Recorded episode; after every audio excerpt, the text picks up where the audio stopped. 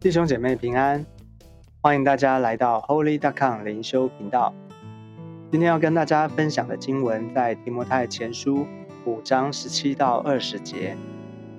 提摩太前书的第五章十七到二十节，我们先一起来读今天的经文。那善于管理教会的长老，当以为配受加倍的敬奉；那劳苦传道教导人的，更当如此。因为经上说。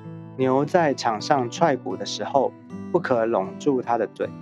又说，工人得工价是应当的。控告长老的臣子，非有两三个见证就不要收。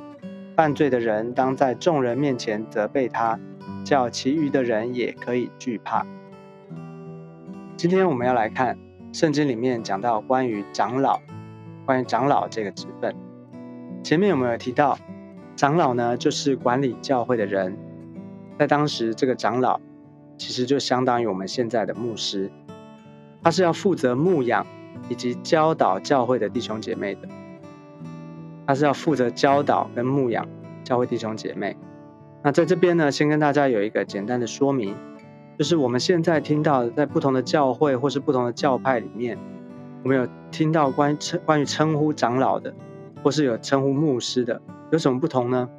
这个是因为教会治理的架构的不同，所以长老的定义有点不太、不太相同。有的教会是以牧师治理教会，他的负责人就是称呼牧师；有的教会呢是长老智慧的，所以他的负责人就叫做长老。所以基本上不管是牧师或是长老，他们的职分是一样的，只是职称不同，但是都是教会的牧者，要管理管理教会。要牧养教会的弟兄姐妹，所以今天我们要来看我们的主题呢，就是关于教会应该要怎么样的来看待教会里面的牧者，特别是这边我们所称呼的长老，哦，当然也包含在现现在教会里面包含称呼牧师啊、传道啊、教师啊这些教会里面的传道人。好，我们来看经文第十七节，那善于管理教会的长老。当以为配受加倍的敬奉，那劳苦传道教导人的更当如此。圣经他教导我们要好好的敬重，还要对待教会里面的长老，就是那些善于管理教会的长老。因为我们知道教会里面其实很多的事情，教会的管理包含事务，包含人事，教会里面大大小小的事情，这么多事情要能够管理的好，其实是不容易的。因为你知道吗？如果假设每一个人都有一个问题的话，教会有一百个人就有多少个问题？就有一百个问题，对不对？如果有一千个人呢，就有一千个问题。所以你要想做长老的，他是不是要关心、要了解这所有的问题，他才能够管理教会嘛？所以长老或是牧师其实是很辛苦的。所以我们还要不要随便找牧师或长老的麻烦呢？哦，但是我这边不是说你有状况的时候不能够找牧者，不能够找他们。我这边要说的是，不要因为今天你可能一点点的情绪啊，就觉得看牧师长老觉得不顺眼，看领袖不顺眼，或者是今天你觉得啊聚会太久了，聚会太长了，或是冷气太冷了，你要对牧者发脾气，哦，可以不要这样。好的，所以圣经说他们配受加倍的敬奉。他们配受加倍的敬奉。这里的敬奉呢，英文是 honor，honor 就是尊敬、尊荣的意思。所以教会里面的领袖呢，神所使用的仆人呢，我们要尊敬、尊荣他们。你知道，在旧约的里面啊，每一个神所使用的仆人，都是被神特别的拣选，被神特别的恩高啊，被神特别拣选恩高的人。他们可能本来不一定有什么过人的长处。他们可能也都是普通人，但是呢，当他们被主拣选，啊，被主恩高的时候呢，他们就能够代表神来完成神所托付的特别的使命跟任务。好像我们听过的摩西，他原本在埃及，他杀了人，他逃到旷野，而且呢，他觉得他自己是拙口笨舌的。但是呢，后来呢，他在一个荆棘欲火的意象当中，神向他显现，哦，神把。神呼召他，把意象给他，他就带领以色列的百姓出埃及。又好像是大卫，他在家里面排行是最小，他的哥哥们一个比一个一个比一个强啊，比他强。那他也是牧羊的，他其实别人看不起他，但是呢，后来他怎么样？他成为历史上面一个以色列最伟大的君王。后来还有谁？还有基甸，我们听过的基甸，他自己说，他说他他的家呢是在马拿西支派里面是致贫穷的，而且呢，他父家呢是致微小，他连自己都看不起自己。但是呢，当上帝的拣选临到他的时候，后来呢，他成为一个伟大的士师。带领以色列人能够击败米甸人，所以不是因为人，不是因为我们怎么样，而是因为上帝的拣选。所以呢，我们要敬重，要尊敬神所拣选的仆人，神所使用的仆人，我们要敬重他。而且呢，圣经这边说这个仆人怎么样？如果这个仆人他又是善于管理教会，那我们是不是更应该要加倍的敬重他呢？所以圣经特别强调，这里的长老，这边的长老特别在传道教导人的上面，他们尽心竭力。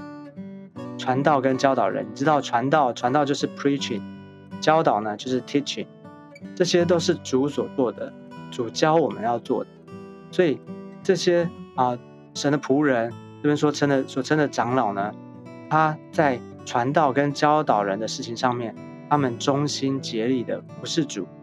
所以呢，他们真的是啊，神所使用的仆人呢，我们需要好好的尊重、尊敬他们。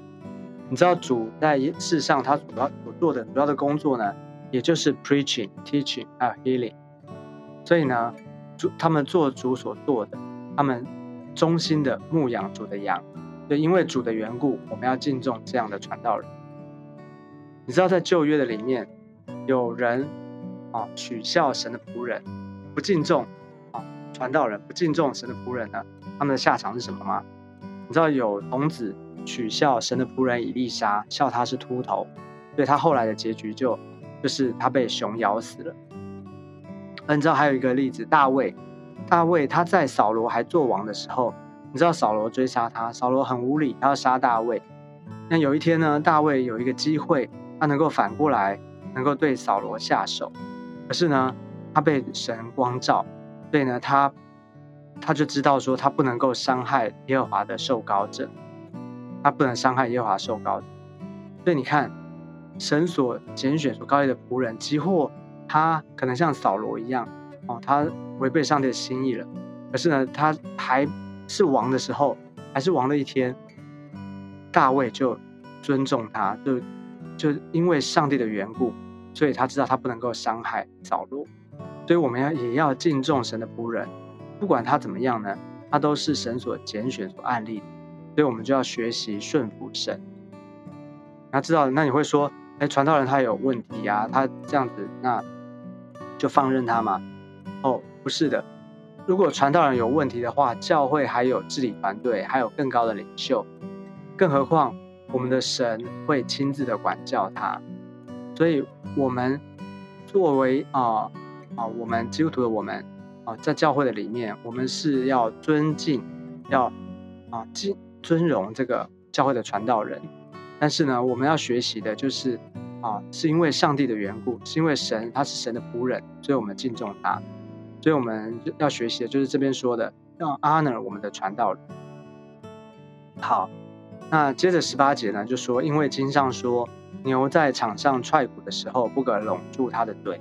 又说工人的工价是应当，对圣经用一个比喻，就是说那些帮你做工的牛，他们辛苦的在场上，在谷场上踹鼓，他他们那么的辛苦，所以你要想到他们的需要，不能够只是利用他，然后不供应他，不给他吃，啊，不管他的死活，这是不可以的。所以呢，不可以拢住他的嘴。对他这里的意思就是。啊，后面说的工人的工价是应当的，工人的工价是应当，但是我们要留意这边的解释，哦，不是说传道人是工人，哦，不是说教会付钱来让这些工人来为教会来做工，不是这个意思。这边强调的强调的呢，是传道人应当尽力的、竭力的做主的工，得到供奉，得到得到这个啊供给，得到。应该有的这些回报是应当的，所以教会要照顾传道人，让传道人他们可以专心的侍奉主，来牧养弟兄姐妹，能够专心的管理教会的事情。好，那接着呢，十九节又说到一种状况呢，讲到控告长老的臣子，非有两三个见证就不要收。诶，这边很特别，怎么会有人控告长老呢？教会的领袖，怎么会有人控告他？而且呢，这个臣子是要呈给谁的？哦，这个呈给谁的呢？按照当时的情况，应该就是提摩太，因为提摩太，哦，保罗写信给提摩太嘛，提摩太是那个教会的主任牧师。所以，当有长老有问题的时候，应该是这个提摩太他要处理。所以，这个控告长老的臣子呢，就会到他那边。那如果没有两三个见证人的话，就不要收。为什么？你觉得我们刚才讲到，怎么会有人控告长老呢？可是你觉得会不会有可能？有可能就是说，长老呢，可能曾经有重重门训过某个人。哦，那现在这个人呢，他逮到机会了。有一天他逮到机会，他挟冤报复，他就想要告这个长老一状。那有没也有没有可能有一种人，他因为嫉妒哦，他想要扳倒现在的长老，自己想当长老哦，自己想当那个想要当那个位置，想要当长老，所以呢，他也是告这个长老一状，找到机会就告他一状。OK，我这边是举一些可能性的例子哈。那所以呢？保罗啊，保罗就提醒提摩太呢，就是非有两三个见证就不要收，哦，不然这个教会不是就乱了吗？随便有人乱告哦，就收的话，好，所以这边要强调意思就是说，其实啊，长老的职分哦，不是随随便便的哦，要立就立，然后要废就废，哦，需要有见证人，而且要谨慎，哦，如果这个长老真的有问题的话呢？有可能有问题的话呢，也要有正当的理由，就是要有两三个做见证，然后才来办这个案子。OK，好的。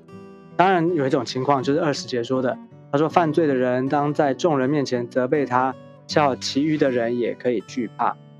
当然领袖也可能犯错，不是说这个这个牧师或者长老他一天当牧师，他永远都不会犯错，不是这个意思。但是呢，啊，我们晓得，因为领袖他犯错犯罪。它的影响是很大的，所以圣经这边的教导就是：当在众人的面前责备他，当在众人面前责备他，因为它有一个教育性的意义，就是叫其余的人也可以惧怕，那叫其余的人也可以惧怕。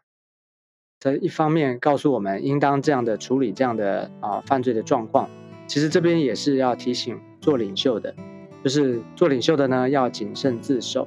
要在真道上面保守自己，要做信徒的榜样，所以让人不敢轻易的犯罪，不随便犯罪。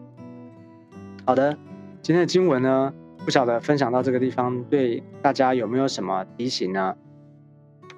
啊，其实今天最主要的呢，就是要跟大家分享，我们是不是看重、敬重教会里面的传道人，就是神的仆人。